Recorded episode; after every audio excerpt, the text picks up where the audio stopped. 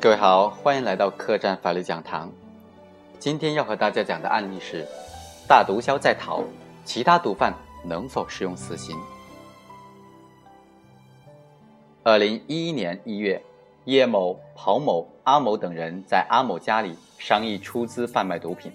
同时商议由叶某在四川省将购毒款转付给缅甸的毒贩，其后。叶某派人到缅甸毒贩家准备购买毒品，在将购买毒品运送到境内的时候，在境内被民警抓获。但是阿某一直没有被抓获归案。法院审理认为啊，被告人叶某、陶某等人的行为已经构成了走私、贩卖、运输毒品罪，且毒品数量特别巨大，在共同犯罪中。叶某、庞某起主要作用应当认定为主犯，因此法院判处叶某、庞某死刑，剥夺政治权利终身。叶某于是提出上诉，二审法院认为，在共同犯罪过程中，叶某、庞某、阿某的行为都起主要作用，均是主犯，因此裁定驳回上诉，维持原判，并报请最高人民法院核准。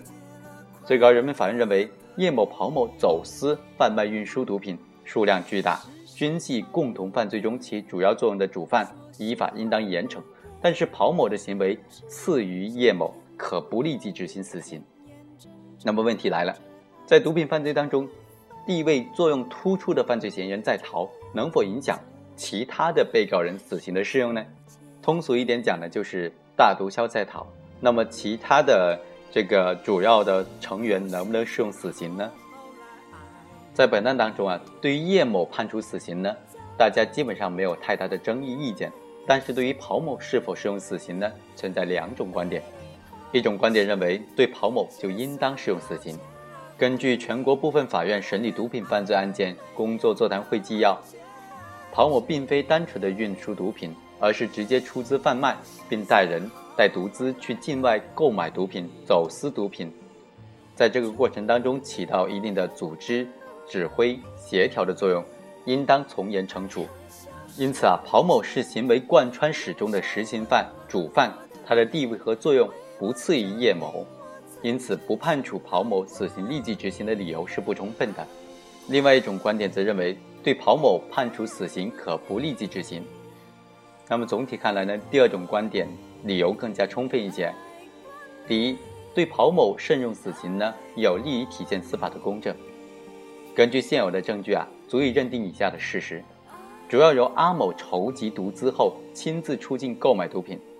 阿某是最初的造诣者，在逃的阿某负责指挥整个贩毒过程，叶某在运输途中起协调指挥作用，因此阿某、叶某两人的行为贯穿犯罪全过程，是毒品所有者和起意、策划、纠集、组织、雇佣、指使他人参与犯罪的人，地位和作用。都大于庞某。全国部分法院审理毒品犯罪案件工作座谈会纪要第九条中规定，毒品犯罪中部分共同犯罪人未到案，如现有证据能够认定已到案被告人为共同犯罪，或者能够认定为主犯或者从犯的，应当依法认定。同时还规定，对于确有证据证明在共同犯罪中起次要或者辅助作用的，不能因为其他共同犯罪人未到案而不认定其为从犯。甚至将其认定为主犯，或者按主犯处罚。根据上述规定，即便现在有证据证明陶某是主犯，在对其按主犯所参与的或者组织指挥的全部犯罪处罚时，特别是适用死刑时，从慎刑的角度出发，也有必要和其他未到案共同犯罪人进行地位作用上的比较，以确认其是否是地位作用最为突出的主犯。是否需要对全部罪行按照最严厉的刑罚予以惩处，甚至判处死刑？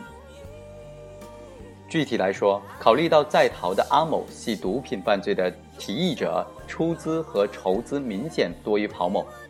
并且直接与境外毒贩当面洽谈毒品交易，安排叶某汇款、指挥毒品运输，在共同犯罪中的地位和作用比庞某更为突出。在阿某未归案的情况之下。对庞某的处理应当是留有余地的。第二，对庞某慎用死刑，有利于做到区别对待。根据纪要第九条的规定，对于共同犯罪中有多个主犯或者共同犯罪人的处罚上，也应当做到区别对待。当然，我们认为多个主犯应当包括未到案的主犯，既要在区别对待之后，随即又明确规定，应当全面考虑各主犯或者共同犯罪人在共同犯罪中实际发挥作用的差别、主观恶性和人身危险性方面的差别，对罪责或者人身危险性更大的主犯或者共同犯罪人。依法判处更重的刑罚。纪要的这一规定和最高人民法院关于落实宽严相济刑事政策的若干意见第一条，宽贯彻宽严相济刑事政策，要根据犯罪的具体情况实行区别对待，做到该宽则宽，该严则严，宽严相济，罚当其罪的规定是一脉相承的，体现了刑罚价值观向科学进步的方向演进。本案当中，被告人跑某参与结伙走私、贩卖、运输海洛因，数额巨大，又是主犯，是否必须核准死刑呢？从具体案情来考虑，本案具有两个显著的特征：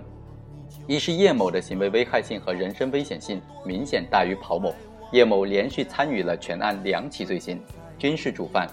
涉毒次数、数量所起的地位作用都明显大于跑某。第二。地位和作用都大于跑某的阿某，现在并未有归案，因此不能将案件做简单的类比，认为涉案毒品数量巨大就必须判处包括跑某在内的两个被告人死刑，就应当不分主次一律将认定为主犯的被告人均判处重刑甚至死刑。要实事求是地根据被告人在共同犯罪中的作用和罪责大小确定刑罚，对跑某。既要看到其实施、实行、组织、指挥、协调走私、贩卖、运输毒品的客观行为，也要看到其是在阿某的提议、带领、指挥下实施罪行。和阿某和叶某相比呢，其在地位和作用上都比较次要，尚属于可以改造的犯罪分子。综上，对被告人跑某改判死缓，体现了慎重适用死刑、少杀慎杀的刑事政策，体现了刑法宽和人道的一面。以上就是本期客栈法律讲坛的全部内容，非常感谢大家的收听。如果大家有什么问题的话，欢迎大家留言，我会尽我所能为大家解答的。当然，如果大家觉得这个节目做的还不是很差的话，欢迎大家订阅以资鼓励。非常感谢大家，下期再会。